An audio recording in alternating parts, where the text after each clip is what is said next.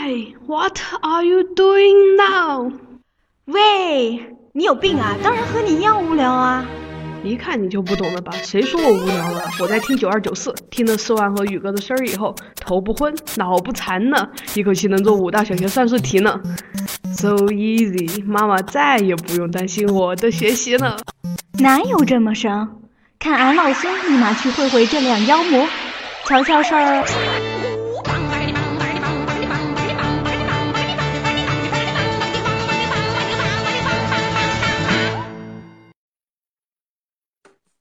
四万，嗨，宇哥。四万，嗨。本手、妙手、熟手，你是哪一手？什么东西啊？这是歇后语吗？要接吗？你没有看吗？这个星上个星期的热点啊，高考作文题。我没有看，不好意思，没接住你的梗。好吧，你接不住算了。那我今天就跟你讲妙手吧。我们今天请了一个妙手小熊猫。我不知道你还记不记得一位学妹，就很厉害的学妹，嗯嗯，还是你们专业的学妹呢？嗯，作为学姐有点惭愧，有点惭愧，因为因为不知道大学学的是什么的，是吧？嗨，小熊猫，Hello，两位学姐好，我是小熊猫，很高兴能和两位学姐还有学姐们的听众在线上见面。小熊猫是做什么的？啊，小熊猫现在是一个啊环境保护的工作者。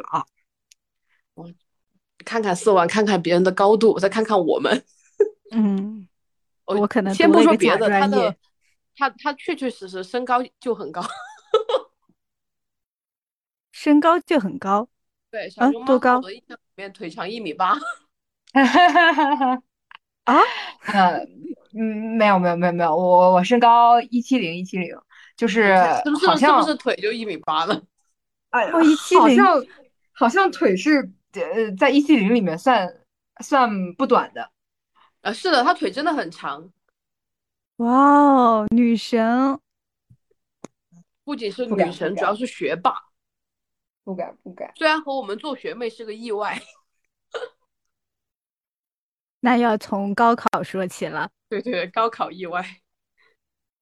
上周呃七八七八九对吧？啊，都好几年以前的事情了。对呀，就是完全都没有印象了。想想我离高考已经有十啊十一年了。那我有多少年？我有点想不起来了。一九年了，你比我们少两年。哦 哦。你这个计算方式，咱就是不是很懂。确实是过得很快啊！你明年高考、高中毕业就十年了，很快的。哦天哪！不要提醒我，我又要去组织班级聚会了。哦，你看四万，你看看别人。这是班长是吗？倒不是。哦，你是班长啊？哦，是的呀。我高中的时候是，哎，但是我我高中的时候成绩其实。嗯，不不太不怎么样哎，就是就是我我们学校很很严格的，嗯，就是我们学校是属于我们那儿特别好的，就江苏特别好的学校，江苏南通特别好的学校。然后呢，我们就有那种呃快班，就是属于中考是全县前多少名的人才可以上的那个班。但是我我进了那个班之后吧，我我的就感觉压力特别大，每天都睡不好觉，然后上课我也听不懂。就是就，然后晚上回去再去看书又看不懂，就所以那个我我高一第一学期的时候我的成绩真的就挺差的，后来第二学期的时候慢慢就适应了，就嗯就慢慢往上追就还可以哈，就差不多班级中等偏上的一个水平。但是我们学校很残酷，呃，就是在年底的时候呢，就一学年结束的时候啊，他会根据。两个学期期中、期末的考试去，呃，算综合排名，然后你要达到这个前多少的水平才能够继续留在这个班里面。如果你达不到的话，就要被分到普通班去。然后，然后我那时候就被分到普通班去了。我突然觉得我我的高中过得好幸福啊！嗯，我也是。然后，但但我那个时候就我去了普通班之后吧。就，就好像对学习不是非常非常有热情哈。但但是真的啊，我以为你是那种自学成才型的。没有没有没有没有，高高中的高中的时候不是，反正就就学习就不太好，就所以最后后来因为我我高二的时候又出了一个车祸，就非常严重的，就是那种就我们家三个人都是进了医院，待了好长时间那种大的车祸。听你说过。对，然后就就反正对高考影响也挺大的，就就头疼啊什么的，就学也不太不太能反正学得进去吧，所以后面考的也不好，然后。考完高中，不小心就和我做了学妹是吧？就做我的学妹，这啊，对不起你。然后我就其实我去我们学校的时候，就我看到校园环境的时候，我我我我是有一点，就是对大学有一点失落的，就就跟我想象中的大学就差的特别多，就就说实话是是是有是那时候挺打击我的。然后我就一下子就觉得啊，我要好好努力啊！我高中为啥没有好好努力呢？然后就当时心里就想。嗯，那那那那那如果是这样子的话，我大学里面就要拼一把，就等我将来走出这个学校的时候，我要给自己创造一个更好的、更好的平台。就，所以我大学那几年确实还蛮努力的。我觉得你你这个经历啊，可以剪成一个一段，然后刺激大家，刺激高二的学生。嗯，毕竟今年都已经高考结束了。嗯。呃，可以吧？就是真的是要努力一下，因为我我我其实后来就发现这个平台确实还蛮重要的，就就是整个它这个圈子所带来的资源确实会差差很多吧。但是呢，另外一方面来看吧，就是我我可能本科并嗯不是特别的呃就特别的好吧，嗯，但是。呃，后来就是去到联合国去工作，然后包括去读研的时候，嗯，我我跟大家介绍的时候，大家一提到我的本科学校，就就就会觉得你可能不怎么样，无从下感觉哈。但是但是反过来换一个角度来想，就是嗯，那那些从很优秀的学校来的人，说从清华毕业的呀，然后中科院毕业的呀，或者是就其他九八五二幺毕业的，那不是还跟我一样是同事吗？跟我一样是同事，一样是同学。所以所以我就觉得。就在某种程度上，嗯，也会觉得通过，就是就就是人还是要努力吧，就觉得努力过的结果还挺值得的，所以就可能不管当时我，嗯，当时我的感受就是，不管在哪个环境里面努力一下都都比较重要，哦，但但是但是我选我选海洋专业，其实啊，其实倒还是我一直比较想做的事情，因为因为我。呃，我老爸是在港口集团工作的，所以就是我从小啊会会耳濡目染听到一些跟海洋产业发展有关的内容。然后呃，我们家那边是就沿海城市嘛，就靠港口，靠海的，一直靠港口。对对对对对，靠港口靠海，所以海鲜特别的美味，是伴随着我的成长的。然后我们那你不应该去学新东方烹饪技术吗？你你说有道理啊！如果以后混不下去了，就转行当厨子。然后，然然后我们那边的海呢，它是它跟这种南方的海还不太一样。就比如说像呃福建厦门啊，或者是呃这个三亚海南三亚，他们的海其实都是呃这种沙质的海岸嘛，所以它比较平静，然后比较看起来就是那种很温，就就就是呃很。就很美的那种那种海的感觉，又波光粼粼。但是呢，呃，就它的颜色都是那种蓝蓝色、湛蓝色的，就是我们平常认知的那个大海的颜色。但是我们家乡那边的那个海呢，它是属于，啊，就是南黄海，就黄黄海就南部的一个位置。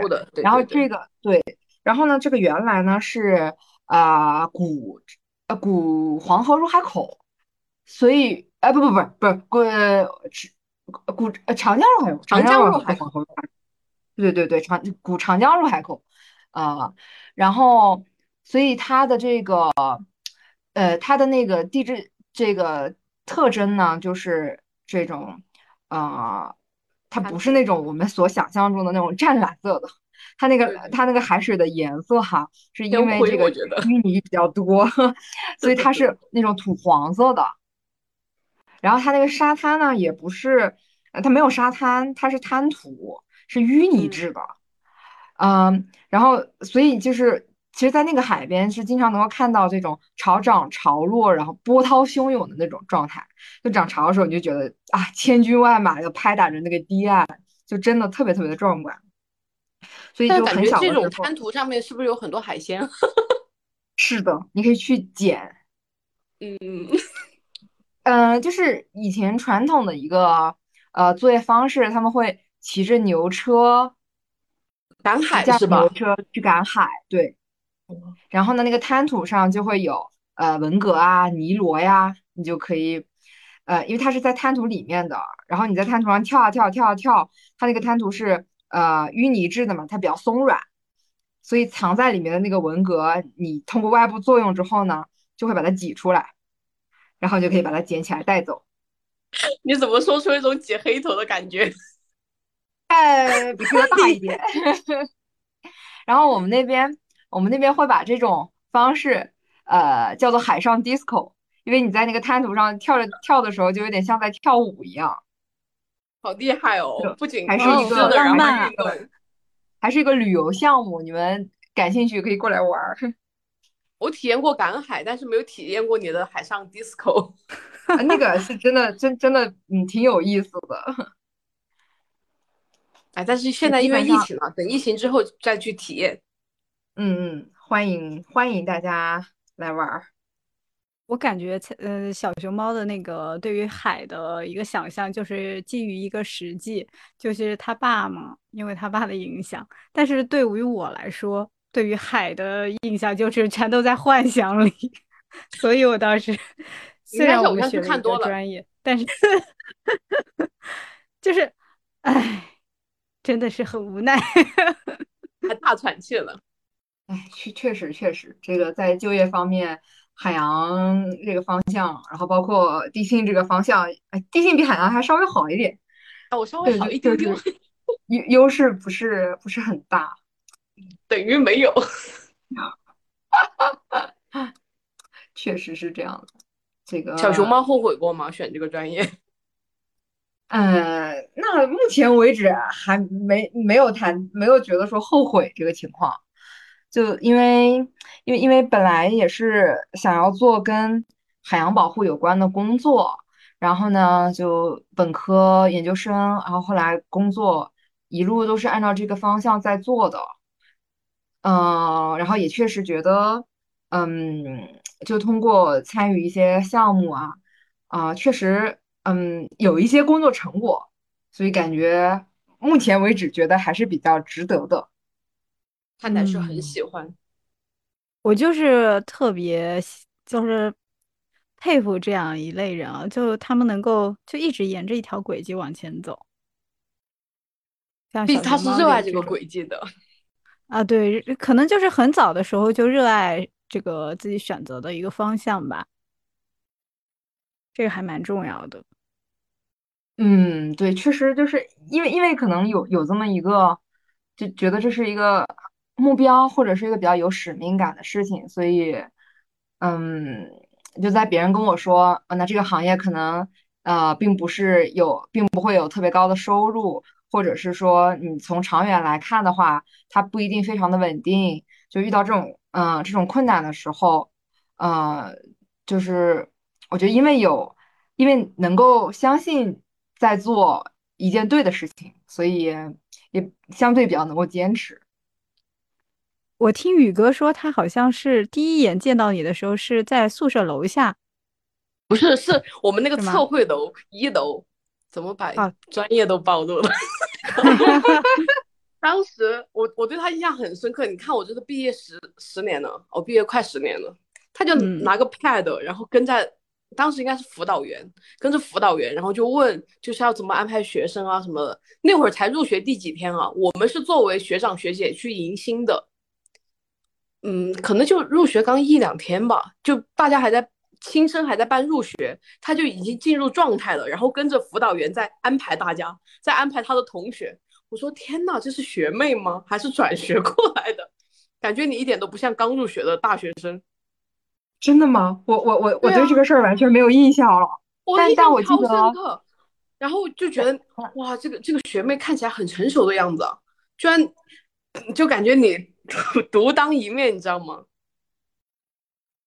哎呀，感谢你的认可。那我我我记得那个时候应该是也可能跟当时的辅导员也比较比较有缘分，就第一天正好就就见到了。然后见到之后呢，他就我印象中哈，就可能就让我就自我介绍了一下。然后就看到了我的成绩啊，然后什么成长经历之类的，他就跟我说：“你能不能写个演讲稿，然后去做新生代表的一个发言？”哇哦！所以，所以你当时是不是可能看到的是我在跟他讨论这个发言稿？对呀，我我我觉得我那个时候可能也不一定有这这个 有这个资格去安排同学。但是我真的觉得你当时是就是加入呃也没有加入我们这个队伍，但是我感觉你也在跟学长学姐讨论，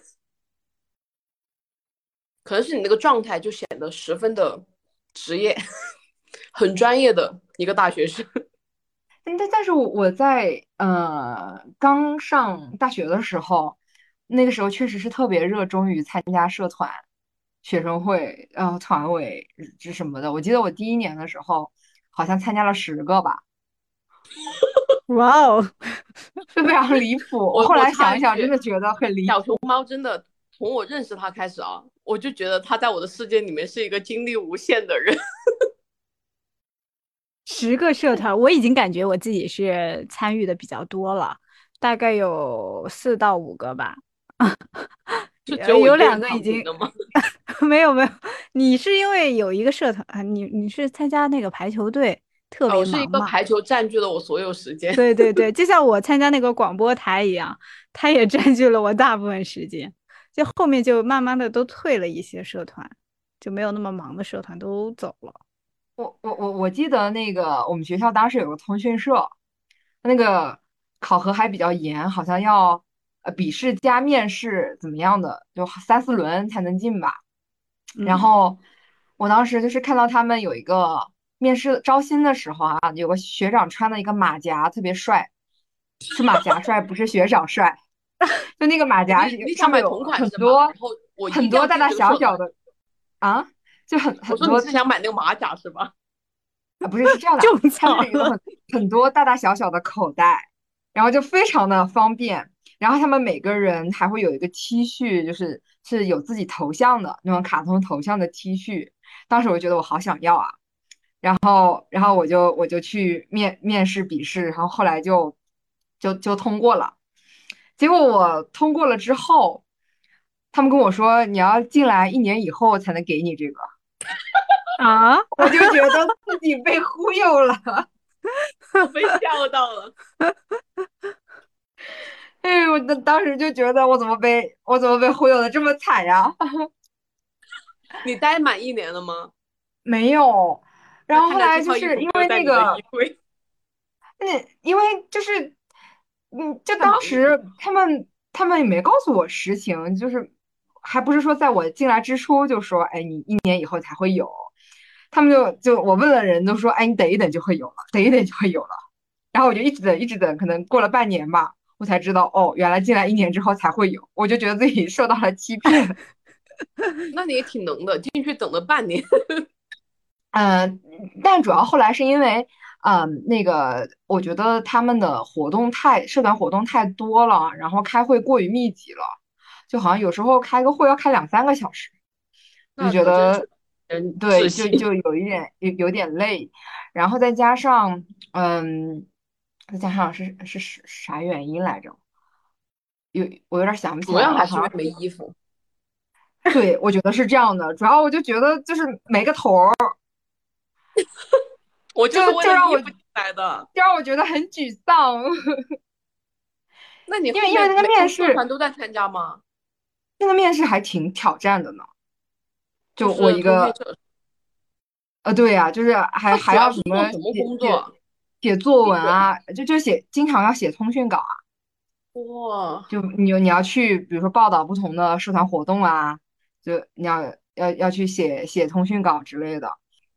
哎，但是但是那个社训我一直觉得挺好的，就我到现在一直都记得，叫懂得责任，追求卓越。怎么怎么这么高级？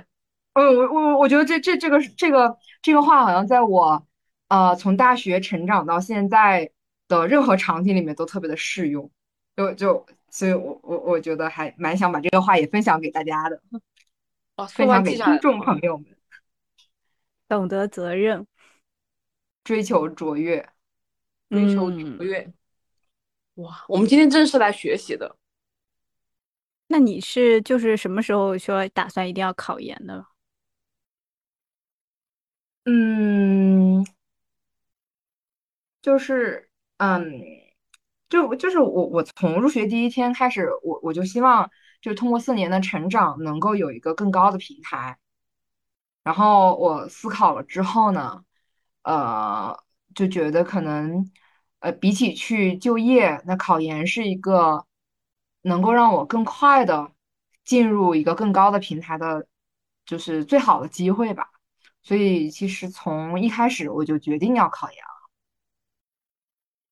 就入学没多久吧，应该。然后尤其想过，想过回去复读啊？哦，想过的，家里不让，因为我们那边复读太辛苦了，就基本上属于一个家庭陪着一个孩子在耗嘛。然后我爸妈就，呃，当当当时我是准备要去复读，就我知道成绩之后。然后我爸妈说：“哎，你别复读了，我们陪不动了。”呃，就是这，就是这样一个情况。还是觉得很好笑。呃，我也现在想想，我也觉得挺好笑的。但但确实是的，就因为我们当地的话会特别重教育，看重孩子的学习成绩。那其实对爸妈来讲的话，有一个高考生，整个家庭的压力都非常非常大，然后家庭矛盾也会很多。所以后来我感恩太呃感恩小熊猫的父母让你没有复读，所以我才认识了你。我觉得认识宇哥也是一个特别特别开心的事情，而且不要再是这样吹捧的。不不不不不是不是是不是吹捧是是我觉得就是因为我们毕竟是跨了跨了两级嘛，然后本来有可能有交集的这个概率就比较小。然后毕业之后这么多年了，还一直是有联系，还会一起出去玩儿，这就真的很难得，很神奇，真真是姻这种姻缘真是没有在一起，真是很可惜。说明你俩合得来。嗯，是的，是的，嗯，是，就是我们气场是很很合的，对吧？就就从刚认识的时候就非常合。哎，别说这些，我们明明是在向你学习的。向学霸学习，我觉得真的小熊猫在我眼中真的是超嗯从来没有过的存在。我觉得我身边有很多学霸，但是他们可能就是学习什么的会特别的好，但是对自己未来的规划，嗯，那可能是我认识的学霸比较专注于学习，不像小熊猫这样比较全面。他。他整个发展，你看他参加十几个社团啊，你就知道他不光是专在一个学习上，他很提升自我，而且精力真的无限。你看他刚刚对自己的规划，从刚进大学就嗯，我要考研。但但是我我如如果有机会的话，如果有人能听出来我是谁的话，我想还是还是想向当时，嗯，十个社团里面部分社团的社长说一声抱歉，经常不去参加会。哦哦，原来是这样啊！我以为你每次 十个社团都面面俱没没有，并并没有，并没有。就我就发现他这个时间会非常的冲突嘛。对，嗯，是的。就其实是没有那么多精力来参加这么多这么多社团的，所以后来就在那个应该是第二年嘛，他好像是一年一年算的吧。呃，就就第二年的时候，我也也是就是做了选择嘛。就我觉得也也没有必要，就是占着一个名额，但是，呃，呃，贡献也比较有限吧。但但但是当时，但但对，但当时他们还挺想把我留下来的。就我觉得我也没优秀的，我也没干啥，然后，哎，反正我我我就还挺不好意思的。还是因为优秀，真的优秀，就是你在社团里面凝聚力就很强啊。万一你退了，别人跟着你退，社团就亏大发了。哈哈哈哈哈！啊，那也那也那也不至于。哦，我还有个特别羡慕小熊猫的，是嗯，可能是因为我特别喜欢泰国吧。然后小熊猫有一段时间就是在泰国，应该是哎不算工作吧那会儿。嗯，是工作了，就是我先是去实习的，就你说的是在联合国的这个经历嘛？哦，对对对对对，而且对一问之后还是在联合国，我整个人都哇，我怎么认识这么牛的人？就就是这个经历，其实主要是感谢，呃，我当时读研的这个学校，就是因为联联合国它的呃对实习生的一个招收标准门槛也是比较高的。然后，呃，报名每天报名的人也会非常非常的多，但是呢，这个可以可以去实习的机会并不多。但当时我读研的时候所在的这个学院呢，其实是跟啊联合国的一个部门是有定向合作的，就每年我们会选拔四个人，就是定向输送到联合国系统里面去进行啊三个月的实习。然后我知道了，定向输送，呃，对，就是也是偏海洋方向吗？呃，不是，不是，呃，当时是这个，呃，就就是空间技术方向，就就跟跟这个加 S 相关度更高一点。对，我是先在这个部门做了三个月的实习，呃，但是后来我发现，可能我个人的，呃，嗯，还是更加希望。在这个海洋这个方向去，嗯，有更多的涉猎吧，所以后来就了解到有其他的部门在做海洋方向的工作，所以我我自己后来就是在征得当时部门领导的同意之后呢，啊，我就联系了另外部门的领导，也是经过了他们的面试之后，就转去了另一个部门。那你转去之后就已经不是实习生了，是吧？呃，我转去之后呢？呃，也是先做了一段时间的实习，后来他们觉得我表现不错，就给了我一个工作的合同。哇哦，我就是感觉你在那边待很久。呃，对我呃也也不是特别久吧，大概是呃可能是一年半左右的时间。对，别说了，让我十分的羡慕。那那在那个那边的生活确实是。我也觉得非常的快乐，那段经历对我的影响也也很大，因为那个时候其实是有机会可以到，呃，到很多的国家去出差，啊，所以在工作的同时会能够，因为像我们出差基本上是跟当地政府部门的一个沟通和协调嘛，嗯，所以会了解到，呃，各个国家的这个政府部门，呃，开展工作的一个不同的方式。所以是非常非常非常有趣吧？我见了，就觉得自己也是，嗯，见了很多世面。可不可以分享一下你的世面？有没有什么特别好笑的故事，或者是你觉得有有，确确实是，确实是有。嗯，就在着装这个方面，我就呃闹过几次笑话，就就是呃，对，就是穿的马甲是吗？不。那倒不是，就我当时有去到过这个呃太平洋的一个岛国去出差，然后呢，在他们在那个太平洋的岛国，他们其实是会穿这种花的 T 恤，呃，就花的这种呃衬衫，其实是他们呃就官方工作的这种衣服，就但是在当时我并不知道，对对对，他们平时平时就会这么穿，然后工作的时候其实也会这么穿。就包括他们那个到国际上去开会，然后也会啊，就在文化方面，就在着装方面体现他们作为太平洋岛国的一个特色，所以都会穿啊，就是比较花的这种衣服。然后我我当时并不知道这个情况，我以为是一个政府部门的一个对接，然后然后我就觉得要非常的正式。跟我同去的那个领导呢，他也没有提醒我这件事情，他可能以为我知道。所以到最后啊，那天我们去开会的时候，就全场可能有二三十个人吧，只有我一个人是穿了西装的套装去的，其他所有人都穿的花 T 恤，所以我我就在那个合影里面就特别的突兀，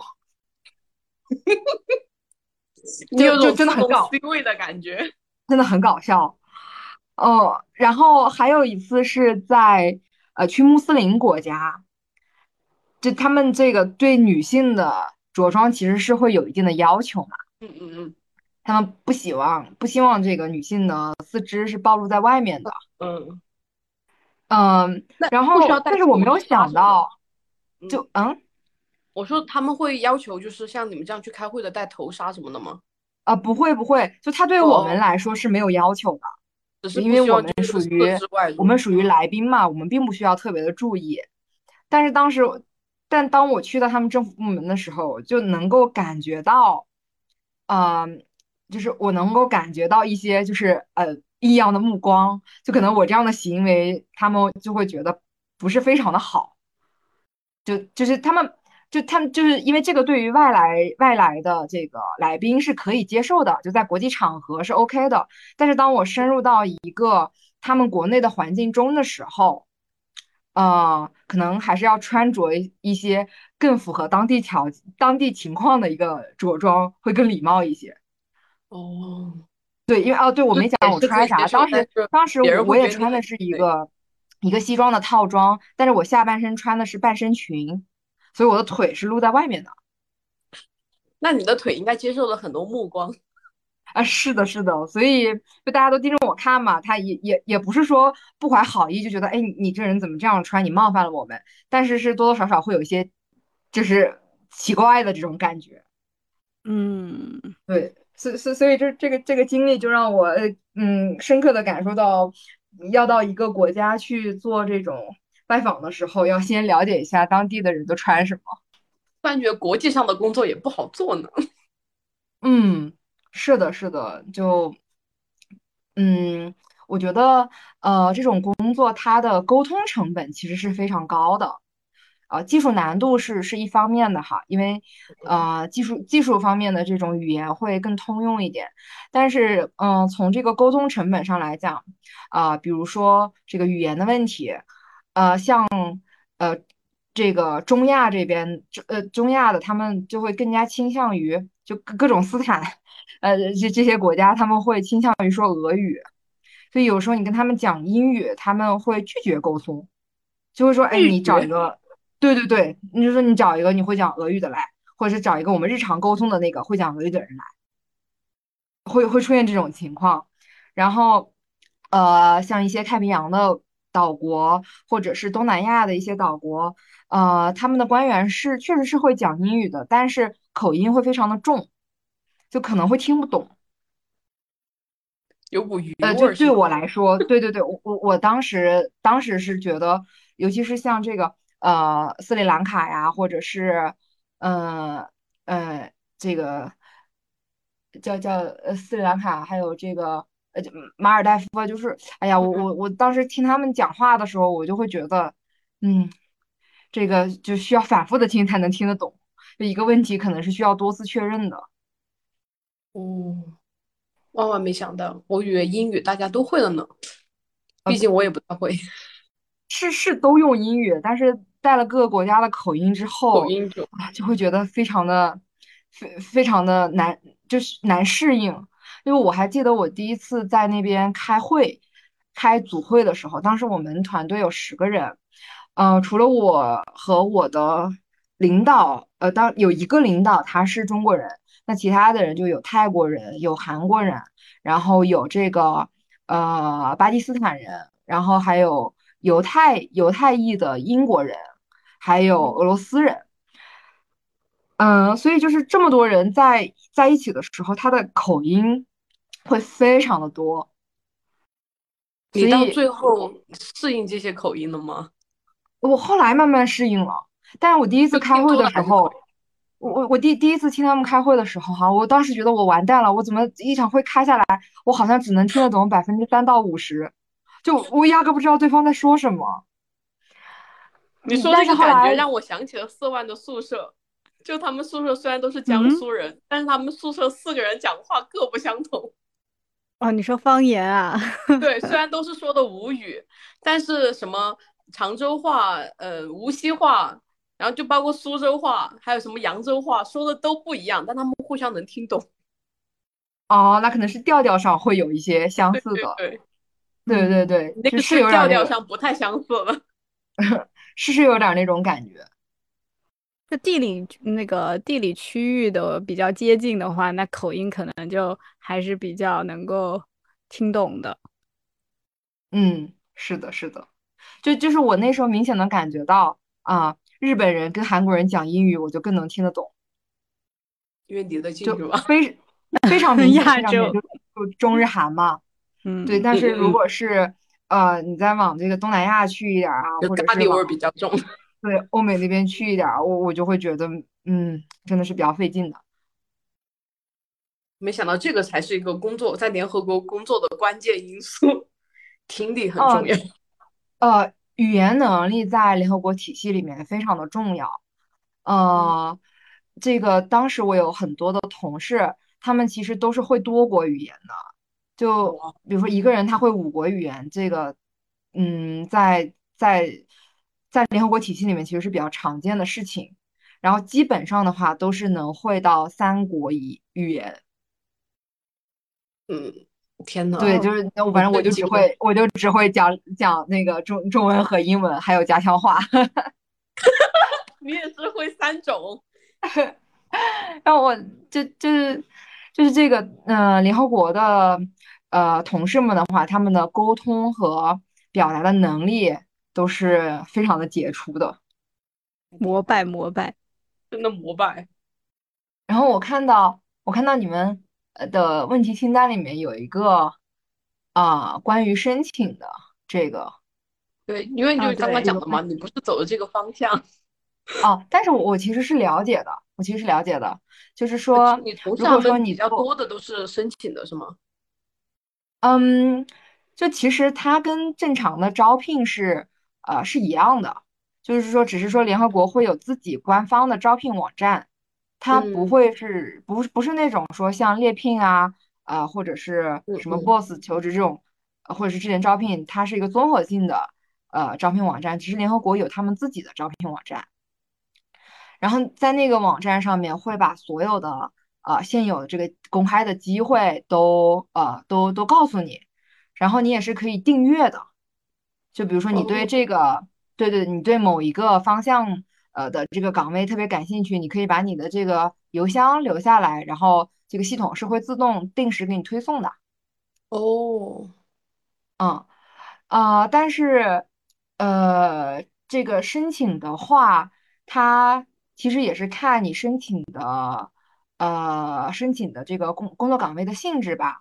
那如果是实习生的话，他是要要求是你要在毕业内啊一年之内获得他的这个申请的 offer，你才能够去那里实习。那如果说你比如说已经工作了三年，就不可以其实这个就是不符合不符合申请的这个条件的。就相当于最晚就是毕业一年内你才可以在对对对对，你在你你是一个学生也是可以申请的。呃，我上次看了一下那个页面。他好像就讲的是学生，好，还有以及是退休的人员也是可以的。哦，但退休人员这块我我还没太了解，因为可能距我退休的年龄还有点远，还还很远。啊，对，对对对。然后他这个呃，这个实习生实习的总时间，就你在联合国的一个机构里面实习的总时间是不能够超过半年的。就你一个 offer 的时间是不能超过，对对对对对，不能超过半年。就嗯，但是它是可以跨实体的，就比如说，呃，你可以在这个经济社会理事会里面工作半年，实习半年，那你再跳到另一个实体里面，比如说这个呃开发计划署，再去实习半年，就这种是可以的。这些部门怎么听起来都这么高级？这个不就是联合国的特色吗？那联合国的特色，它主要是做什么？啊，这个问题就。就就非常的大了，那整个联合国的体系其实是非常复杂的，它这个可这个复杂程度，我感觉是比这个就是跟咱们中国政府的这个架构的复杂程度其实不相上下吧。它相当于是一个部门，就是毕竟是要管理整个全球的嘛。它相当于是一个呃国际的政府间的机构。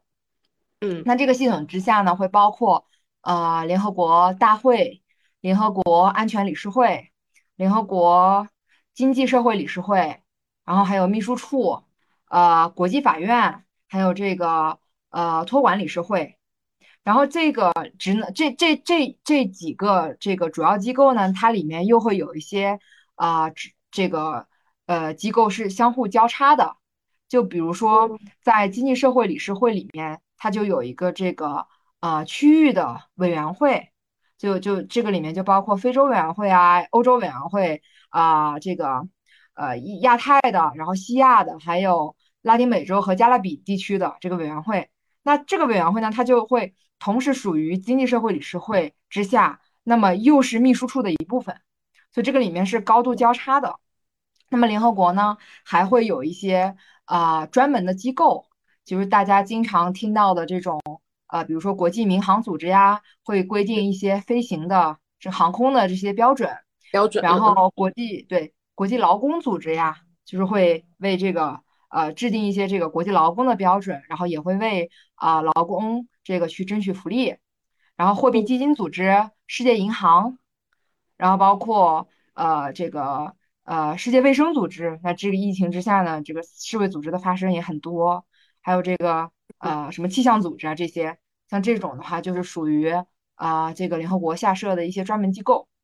所以说，整个联合国的体系它是呃非常非常的庞大的，其实覆盖了政治、经济、科学的方方面面吧。那么，那么我感觉在呃联合国工作最明显的一个感受是，它其实是一个国际的平台，它把所有的国家。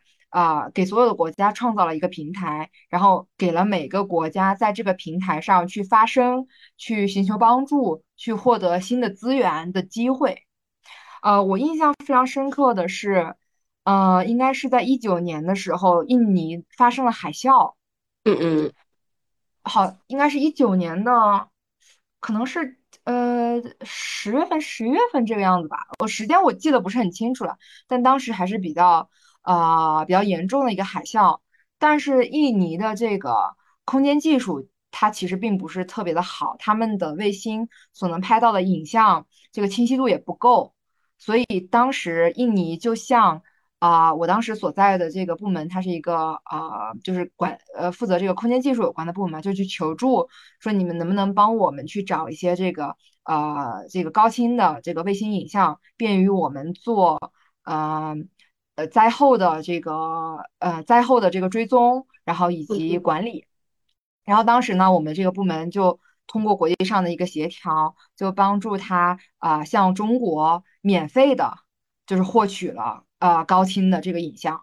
影像哇，对，就所以其实呃，联合国是能够提供呃这样的一个国际呃国际上互帮互助的一个平台的。那么当然，一些这个重要的这个国际谈判啊，就大家应该也会看到一些这个新闻报道，就关于这个气候变化的这个会议啊，啊，然后呃，就就就是这这些一系列类似的这样的一些国际谈判，那么也是呃联通过联合国来做这个啊召开或者呃呃总协调各个国家能够去做发声，对，然后包括一些这个国际法律的这个制定。也是给各个国家创造了一个平等对话的一个平台，太厉害了！我觉得印尼这个事情是我没有想到，嗯，既然联合国可以这样使用，呃，对，其实，嗯，其实只是说，呃，我我觉得对我们来讲，联合国，呃，离大众会更远一些，或者是在我们通识化的教育里面，那这个部分的概念并没有被普及到。呃，我们日常的这个教育当中来，所以其实呃，就我我整体的感受也是，就大家对这个这个体系它并不了解，大家根本想不到怎么样才能通过这个体系获得帮助，被震撼到了。四万已经消失了吗？我已经就是嗯，就觉得啊，好高深啊。对，就是我们印象里面，我感觉联合国就是那种开大会的组织，你知道吗？就像你刚刚说的那样，什么呃，世界变暖了，什么这样的大型的会议啊，就感觉是联合国来组织，然后各个国家参与，然后大家在一起讨论，然后制定方案。没有想到，就是他根据一些小的事情哦，虽然说印尼海啸这种事情是小事啊，但他可能对一个国家是一个很大的事情，但是他可以通过联合国一个平台，然后就寻求世界上的一个帮助，我感觉好棒啊，这个组织。嗯，我我觉得这也是联联合国建立的这个目的之一吧，只是说它的对话有的时候会会更更高层一点儿，然后啊，群众接触到的会比较少。对，要不是我认识你，我就不知道嘛。你看，有点太 过于高深了。那小熊猫身边的同事都是来自各个国家的人嘛？呃，对，就是五湖四海的都有。就是在那个，我们当时是在曼谷有一个办公楼嘛，我就觉得在在那个楼里面已经见到了来自世界各地的人，就就有这种感觉。然后我我们呃我们部门有个有一个很有意思的一个一个事儿，因为大家会经常去世界各地出差，嗯呃，然后呢，就就就你因为去到不同地方出差嘛，都要带点带点什么纪念品啊回来，大家特别喜欢带巧克力和饼干。就特别喜欢，然后我们有一张这个桌子是，就是相当于是共享的桌子，你有什么吃的，你都可以放在那边。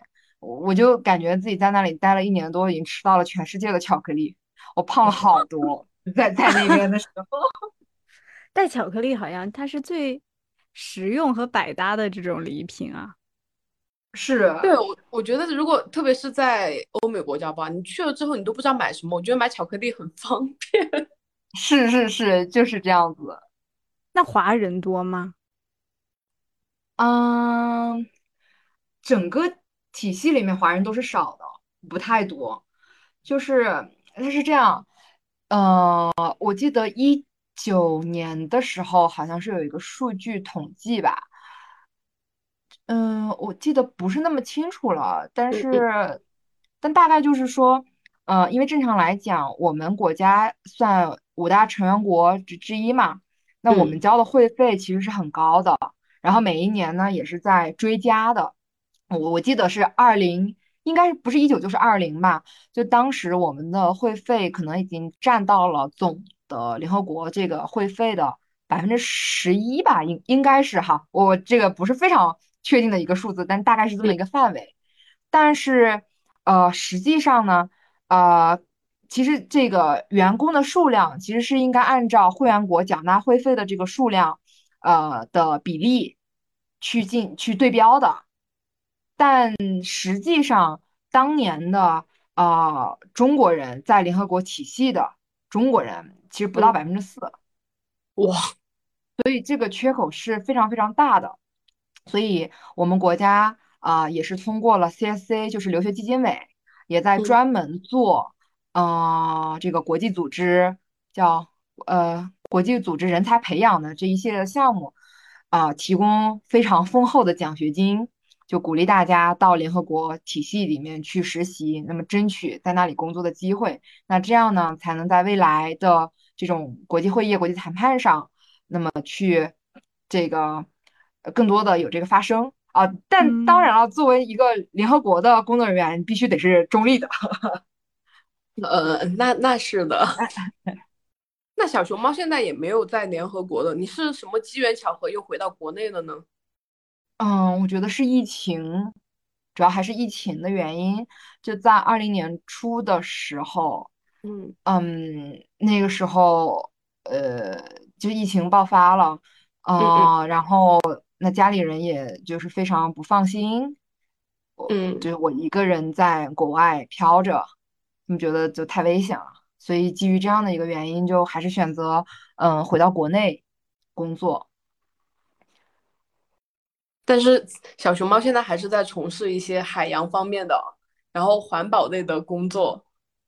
对对对对，就是嗯是在做一些这个呃环保类的这个工作，嗯，毕竟我们当时去海南的时候，看见一片，呃，在海边对吧？那个公园的海边，看见一片树，你就说，哎，这是不是红树林？然后就开始科普了起来。我说，哎，这这人这人在干嘛？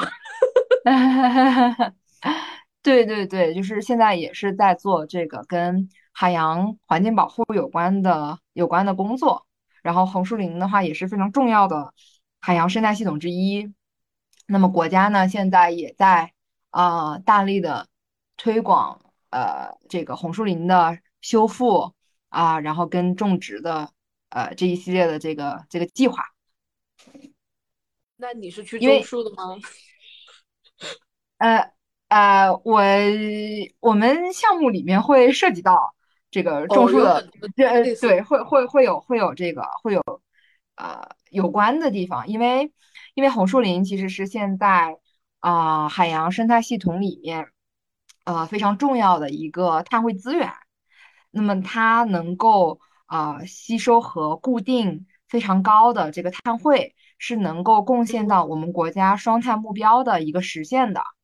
那么同时，红树林跟啊海草床以及盐沼也是国际上认可的这个三个啊海洋碳汇，就就是蓝碳，我们把它叫做蓝碳嘛啊三个啊这个碳呃这个蓝蓝碳的这个符合蓝符合蓝碳标准的这个生态系统海洋生态系统之一。所以说，这个红树林的修复跟呃种植是能够贡献到我们国家的这个呃气候变化履约的，就国际履约的这样的一个指标的。所以这块的工作呢，也也挺重要的。那你平时工作中还有没有涉及到别的？嗯，就是根据环保有关啊，或者什么动物保护是吧？我看你好像经常还会发一些，之前还有什么大熊猫，还有个什么东北虎还是什么的。相关的内容啊，对，就是在呃呃，就是结束了联合国的这个工作之后呢，呃，我我就是在国内也是为呃，就 WWF 世界自然基金会啊做了一段时间的顾问工作，呃，所以这个工作呢，呃，就就是呃，当时就我的侧重点还是海洋这块儿，但是 WWF 呢，它其实是一个国际上。呃，就是说非常呃比非常有名也比较也很大的一个呃头部的环保组织，那它的这个范围就明显要要要更要更广，这个里面就会包括啊淡水啊这个气候与能源啊物种保护嗯这个塑料食物这个海洋这个呃更多就是说更多的这个议题，所以说。呃，野生动物保护就这种针对于濒危物种的这个保护，也是呃 WWF 的这个重点方向。而且在嗯这个四十年四十多年以前，WWF 也是第一个啊受到中国政府邀请之后来到中国开展熊猫保护工作的这样的一个机构。然后这个机构呢，它的 logo 也是它 logo 是大熊猫是吧？对对对对对，所以其实是非常有，对有渊源的这样的一个一个关系。就它不是因为说做了熊猫保护工作才选了熊猫这样的一个 logo 的，那，选这个 logo 呢，是因为呃，熊猫是当时濒危物种哈，在当时呃，现在也是哈，但是他是一个啊，就他的脾气非常好，他非常的温和，非常的啊可爱，就是让人看了之后呢。你就会觉得产生一些怜爱的这种这种感觉的，就这样的一个非常温和的物种，所以就是温和这个也是符合 WWF 工作的一个啊一个调性的。哎，红树林是他们种的吗？呃，不不，应应不能这么说，就是说，呃呃，红树林其实是在全球都有分布的，就红红树它不是只有一种。嗯。那个地球一小时是 WWF 的活动啊，啊对对对，地球这个活动我参加过，还还是在大学的时候呢。哦，是吗？是吗？我们我们宿舍好像参加过两三年。他嗯，当时是每个每年三月是不是最后一周？是三月的最后一个星期六。最后哦对，最后一个星期六晚上有一个小时，然后就嗯，就是鼓励大家熄灯一小时吗？熄灯一小时，对，以前我们大学还经常干这个事情。嗯，对对对，就是他鼓励，应该是鼓励大家呃熄灯一小时，然后通过这个熄灯一小时的行为来呼吁大家啊节能环保。嗯，节能环保，对，对对对。现在还有没有什么新型的节能环保的活动啊？你你是说像这个地球一小时规模这么大的吗？还是呃，也不是规模这么大，就是大家力所能及的嘛，就是想看看看现在环保自己能做什么。嗯，就是我觉得就是公众活动这块儿其实是，呃，其实是还有有有挺有挺多的，但是可能在规模上能够跟地球一小时去，嗯。去去这个去相比的话，那可能真的就还还还挺少的，因为地球小时现在就是呃全球最大的一个环保活动，它已经不是中国了，是全球最大的一个一个环保活动。然后其实从我们呃小的这个线下活动来讲，其实不同的机构它都会啊办。呃，都都会都会多多少少有一些，就它主要这种活动呢是配合着不同的节日，比如说呃五月二十二号是这个生物多样性日，然后这个六月八号呢是啊全球海洋日，海洋日，那么还有这个对世界地球日啊，就这类这这样多嗯这样的这样配合这样的一些时间节点，其实啊各个环保机构都会有一些大大小小的这个呃传播类的活动。但是这个活动本身呢，它的意义其实还是在于，呃，我认为哈，在于一个是通过传播，让更多的人知道环保这件事情，啊，有一个正向的这个环保的理念。就我们并不是说一个极端的环保主义者，就但是我们是想要传播这个啊健康生活，然后与自然和谐共处的这样的一系列的理念。那就是对于普通人来讲，其实我们做的事情啊有很多，呃，举一个非常简单的例子，尽量去少用一次性的塑料产品。哦，这个我在你身上深刻的学习到的。哦，是吗？对，当时去海南的时候，然后你就是潜移默化的影响了我。我后面这两年也是很少会使用，就是尽可能不使用的情况下，我会避开这个选项。我有个同事是，就是每次点外卖，他都会备注不要送筷子，不要送筷子，否则否则给差评，否则给差 评。到这种 地步了吗？好厉害！对对对，确实是要这样，因为尽管说现在国家哈要求啊要求这些这个外卖平台去做这个啊这个，就是说外从外面从一次性产品的供给这侧去做限制，但是。其实很多的时候，这个，呃，我们选了不要，但对方送过来的还是给了。嗯，对，就所以就是有这个政策，但是在执行的时候，就还是很难很难就达到一个比较高的执行率。所以，啊，这部分的这这块的工作呢，其实是要要通过一个方式，更多的去影响到身边的人，是很难去推进的。然后我就会发现，呃，但这些也是我在。呃，W W 工作之后才建立起来的一个呃一些习惯嘛，就是说我我会尽可能的去影响我身边的人。那比如说在外面点一瓶这个呃易拉罐的饮料，嗯，那他经常他们会上吸管，那我就会拒绝使用。对，就会提前跟他们讲说，呃，因为有的吸管嘛，它是，呃，它可能就是那种它外面不带纸包装，有的它给了你。如果你跟他说你不要，他回头就把这个东西扔了，所以跟你使用了这个吸管的结局是一样的。哦，所以尽可能的就在啊上这个吸管，呃，就是他上饮料之前，你就跟他说，哎，我不要吸管。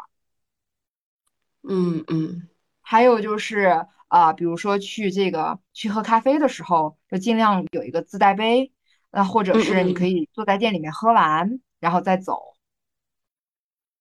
我还有个印象，就是当初你还跟我说过一个可降解塑料的那个概念，就说好像现在，嗯，比如说很多超市啊什么的，它口袋不都是已经换成那种所谓的可降解性塑料？还有就奶茶店，现在什么？对对，很很多无纺布那个还跟这个概念不一样，就很多地方都在使用这个所谓的可降解。我印象小熊猫跟我说，现在也没有可降解的塑料。呃，对，就它其实是这样的，很多的时候这个可降解塑料是被呃概念化了。就比如说我们啊原来的这个这个塑料制品，我们认为它呃，当然我不是塑料这块的这个专家啊，但我只是觉得说，呃，塑料这个环保的议题其实是跟呃大众呃离得更近，所以其更好、更便于、更更加便于举例子。那我们认为它环保这个概念，并不是说它从一个塑料产品它能够分解成不同的颗粒。它就是呃，它这个是这个是可降解，对吧？但是我们所认为的啊，这个真正的环保是是说，这个塑料分解成了不同的颗粒之后，它能够再得以循环利用。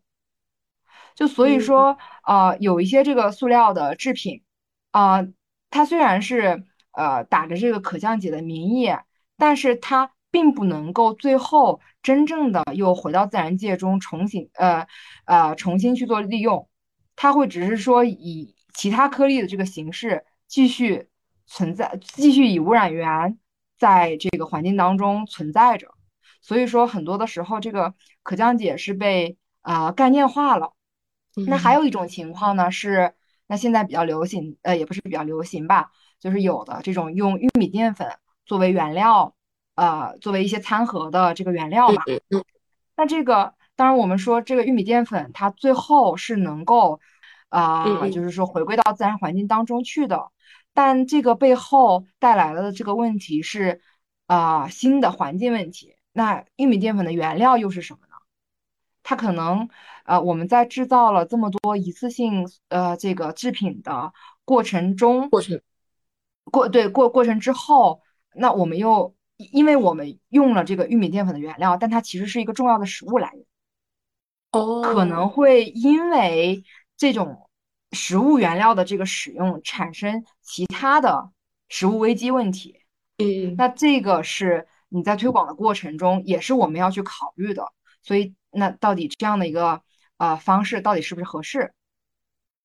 你到底在全球有没有这么充分的这个食物供给？那用你让你来制作这个一次性的餐盒，所以其实，在我们的这个推广当中呢，我们所呃更加推就是说让希望消费者能注意到的呢是这种一次性制品的使用，尽量的去避免啊或减少或者是减少它是嗯嗯对，其实我发现很多人他。使用一次性就是图方便嘛，但是他们可能就是认知并没有知道这个使用一次性它会带来一种怎样的效果，就可能这就是你们的一个是算是你们的工作责任。工作，嗯嗯，对对对，是的，这个呃，我觉得是呃大众传播跟公众教育的一部分吧。嗯，就是说，嗯，其实。现在整体上来讲啊，这个环境教育的课程，它并没有被纳入到这个中小学的呃课本里面去嘛。然后环境教育也是在一些啊可能条件更好一点的城市啊，他先是有了这个可能素质好一点的家长，他才会啊让自己的孩子就关注到这个部分。所以环境教育其实它是一个比较嗯小范围受众的一个事情。但是如果大家都不知道，就怎么样才是真正的环保，怎么样才是一个环保的生活方式，其实就很难通过公众的力量去发生改变所以这个我觉得也是，嗯嗯，从环保机构的角度来讲，也是大家在努力做的一个一个事情。那尽尽管它其实其实很难推进啊，但是还是会有一部分啊群体在坚持着做这件事情。对。毕竟你就在坚持做这件事情，并且影响了我。你确实在影响身边的人。那我觉得，宇哥你是怎么被影响的？我就是因为去海南的时候，他跟我说过这个，呃，就是可降解塑料这个，我觉得有点像伪命题了耶。因为实际上它就是不可能真正的降解嘛。然后它还是一个不可回收利用的成分，我就觉得好像塑料是能避免使用一次性的，也不叫一次性，就是塑料可以长期使用嘛，就一个塑料袋可以用无数次，对吧？以前我可能就是当保鲜袋用，但是受它影响之后，我觉得这个东西可以洗干净继续用，以及就是一次性筷子什么的，我尽可能就不用了。哎，那我觉得非常的开心。然后我就是就是我可以通过我自己去影响身边的人，真的是一个啊，就虽然它的效果并不并不快，但是能就是嗯，真正的影响到别人，就是一个非常有成就感的事情。而且我也相信，那通过我可以影响到宇哥，那么宇哥也可以影响我身边的人。对，今天又多了个四万嘛。对，对呀，对呀。我是感觉小熊猫是一个很优秀的啊，应该算是我们校友吧。然后呃，我一直感觉就是一般只有时间管理大师才能就是变得这么优秀啊。就是想问问小熊猫，你是都怎么管理你的时间的呢？嗯嗯，我我我我觉得哈，就是我觉得我回国之后可能略有懈怠。就是 不像以前，你没有懈怠，呃，那嗯嗯，希望没有吧。就以前我是比较拼的那种，就是尤其是在嗯读书的时候，我是能够就是做到比别人花更多的时间，然后去做更多的事情的。就可能嗯，大家出去这个吃饭唱歌啦，我可能就不一定去了，我就去啊去做我我自己觉得更加重要的事情，所以。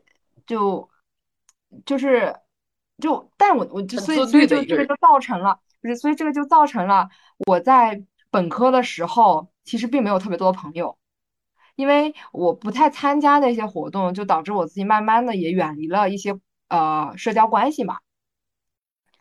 嗯，但是我觉得你朋友很多，嗯，哎，有很多可能是我的我的幸运吧，就是我对，就是还还能够就是。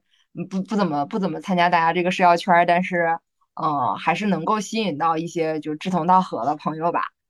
就呃就是就是我有时候会会不太不太那么合群吧，就在本科的时候，就嗯，就我印象中还比较深刻，就可能那个时候上课啊啥的，我喜欢坐前面，但是呢，呃，可能嗯，你们宿舍人喜欢坐最后一排。对对，我我是想说这个来着，但是一想啊，把宿舍同学都暴露出来，可能不太好。没有，因为我们宿舍就是这样的。我们是好像是有一年是高数都考的不太好的时候，呃，就我们宿舍我比较幸运，没有挂，正好擦边过了，然后他们都挂了，然后就自那以后就基本上只要是难难过的那种课程，都坐在第一排去了。哦，哎呀，那这个大家一起努力还挺好的，嗯，但我那个时候哈，我就不太合群，自己努力。对对对，就可能啊，那大家就是呃上完课了，到饭点了，哎，大家要一起去吃饭了，嗯，但是呢，我可能还要参加一个什么会，或者是准备一个什么材料，那我就不去吃饭了，我就赶紧买个饭就跑到跑回宿舍了，或者是去了那个呃那个那个那个教学楼，就所以就是。就就是我感觉我嗯，就时间管理这块儿，嗯，这倒不是说说做的特别平衡，我只是觉得有得有失吧。嗯，就还是看，就还是看自己想要什么。对，我觉得你比较有目标感吧。就像我们那时候可能读大学的时候，就会觉得，嗯，跟宿舍关系处的融洽啊，或者是就有会有那种害怕。自己不合群的这种现象出现，但是你完全就不会有这种顾虑，对吗？嗯，也不是，我觉得这种的话，其实是会遇到人际方面的一些问题的。就因为长期不参与某一些活动，可能会，嗯，就是被孤立啊，或者是别人也不是故意的，但是就是你只是太不常见的出现在某个群体里了，大家把你忘记了，就这个事情还还蛮常见的。那你有就或者是困扰对，就对对，就是或者是嗯，别人都觉得你肯定不会来的，但其实你想去，可是你又没又没接到邀请，这这这个是真的。我我在本科的时候确实是呃遇到了很多这样这样的事情的。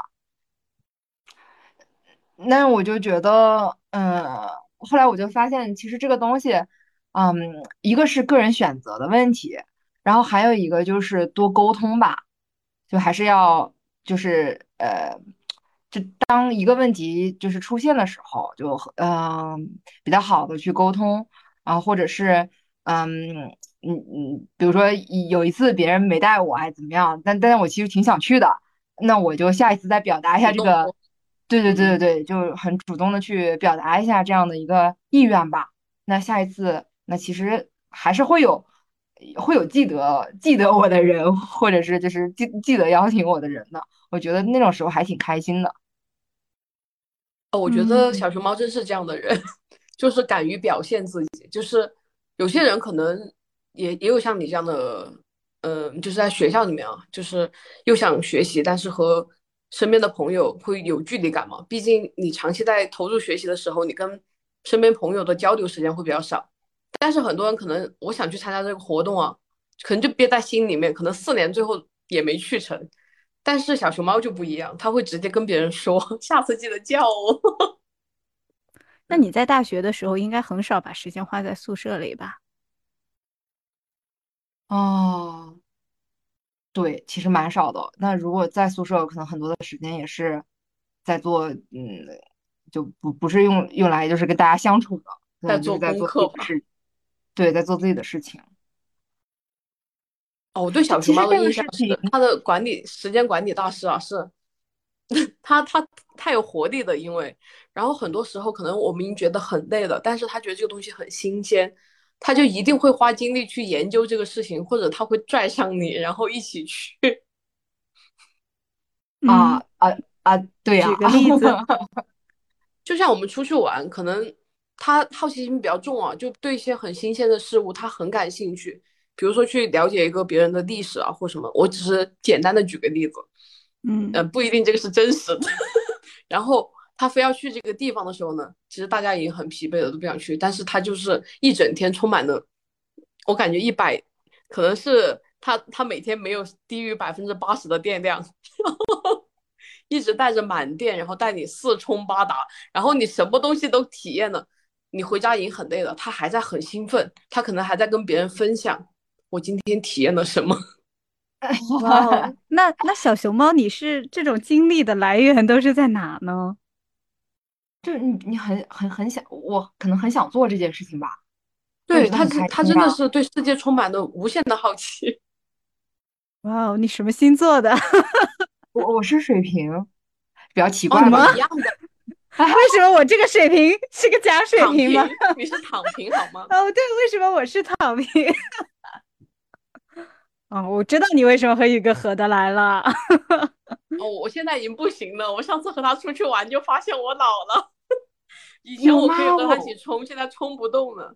我没觉得呀，我我觉得就是，我跟宇哥出去玩，好像我都不用担心啊，我要去找什么当地的吃的啊，找对吃的吃的也不用担心。对，就是根本不用担心找吃的，就跟着宇哥吃，跟着宇哥点就对了。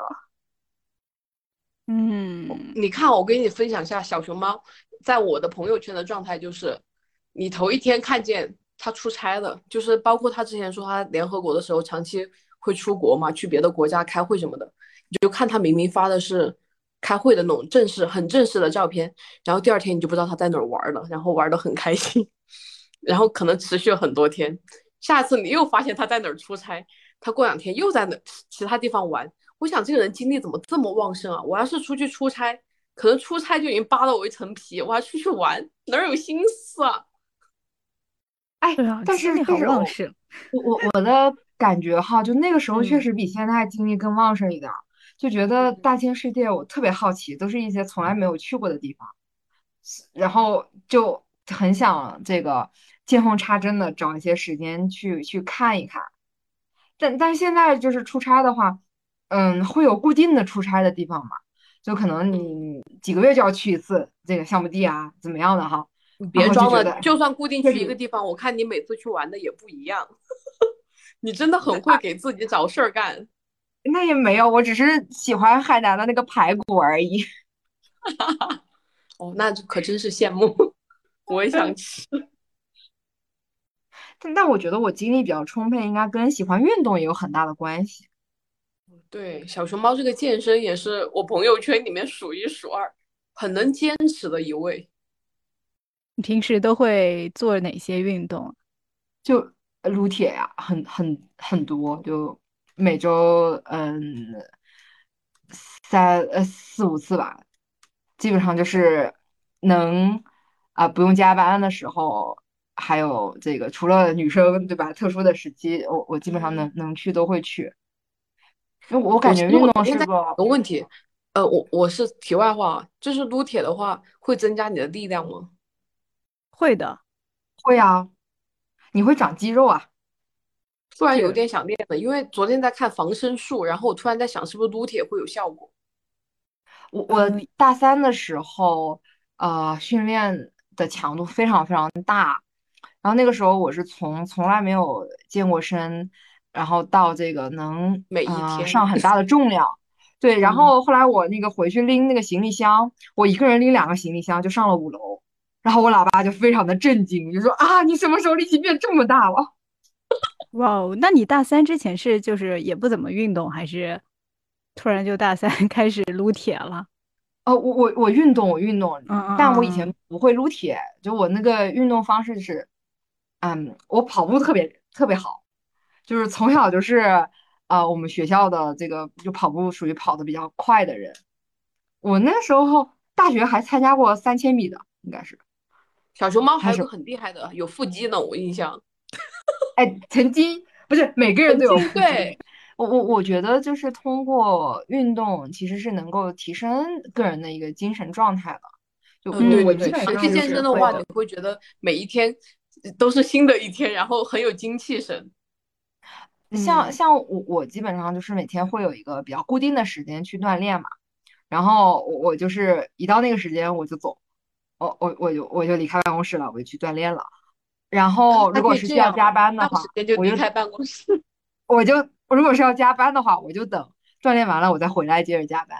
哦，啊，对对，对你这个方式方法刺激了我，确实，所以加班所以就有什么是大不了的？先健身嘛，可以。对对对，所以长期养成了这个习惯之后呢，啊，那可能领导同事他都知道这个时间我是要锻炼的，但是我并不是拒绝在特殊情况下的加班，所以大家不会哦在那个时间段来找我，但是一但他们也不会认为说，哎，你你到点你为什么就可以下班？他们就知道，哎，你其实也会把该做的事情做完。对对，就是会做完的。哇，哇，你哦真的很自律哎。对呀、你如果认定了一些什么东西，你就是会按照自己的规划、自己的目标去走，你不会说 因为别的事儿而影响你怎么这个样做完进程。就说，今天是我们两个学习的一天。是的，是的，就是啊、但是我感觉这个这个人的这个性格 很难改变。啊，不用改变性格了。我觉得有很多地方是可以学习的。就像我现在加班，我也可以先去跑个步，再回来加班。对，可以啊你你的精神状态会更好的。嗯，对，就尤其是长期那个伏案工作嘛，就肩颈压力是非常大的。你去放松一下之后，你会觉得整个人舒展了，然后我的工作效率就更高了。效率会更高。对，嗯，对，那也很感谢小熊猫今天给我们分享这么多。是的，看我们小我的邀请。基本上了解了他成人之后的历史故事。对对。那小熊猫，你要不结束的时候 给我们的学生听众们送一句祝福，或者是你觉得你自己对你来说比较有意义的话吧？嗯，那那我我可能还是觉得当时的这个参加了我们学校一个呃这个这个社团的这个社训，嗯我觉得对我来讲影响很大吧。然后也想把这个话送给大家，就是懂得责任，追求卓越吧。这句话也影嗯响了我和四万。从今天开始，毕竟我们当时没有没有梦幻那件马甲，我都不知道马甲长什么样。我有印象，就是像那个志呃志愿者那种，好像是有个志愿者社团，他们也是有马甲的。但是你看，你也没有去，不然可能就是和小我小熊猫，我一心只喜欢广播社呀。对，还有学希望听我们节目的观众哦，听众啊，可以通过这期节目之后，特别是那些考生，能找到自己的方向吧。就是多个路子嘛，毕竟我们以前都不知道联合国是干嘛的。哦，我觉得会很高大上哎，这个就是有一种把自己真的就像小熊猫说的，就你真的到了一个更高的平台，去开阔了自己的眼界。嗯，我能补充一点吗？你说，就是就是嗯，还是多鼓励大家去留学基金委的官网上面去这个申请啊，作为啊啊叫什么国际组织实习的一个补助。就因为这个呢，是你一旦拿到了国际组织的这个 offer，你就百分之也不是百分之一百吧，但是获得的概率是非常非常高的，因为国家是非常积极的啊去。呃，希望能够向向外去输送一些人才的，所以我觉得大家可以嗯多关注这方面的信息，因为因为在这个我之前前面没讲，就因为在联合国，如果是实习生的话是没有薪资的，就就是全球都是没有薪资的，嗯，然后不同的国家它提供补助的标准也是不一样的，然后呃，据我目前的了解，这个中国的这个应该是可能是。顶尖的了，这个薪资，哇，嗯，就就挺挺高的了，挺挺高，确实挺高，嗯，很动人的一段话，希望大家都好好学习，有这个机会去申请这个，这应该算是学习基金，对对对，就是保障你在当地的一个生活嘛，嗯，呃呃，各位正要准备准备明年高考的朋友们，加油，对对对，准备明年的。今年的准备考研的也加油。对对对，不要像四万那么冲动呢，不要看个青岛的海，然后就填到海洋技术。呃，我是个反面教材啊。那我们今天先到这里了。好的，好的，拜拜。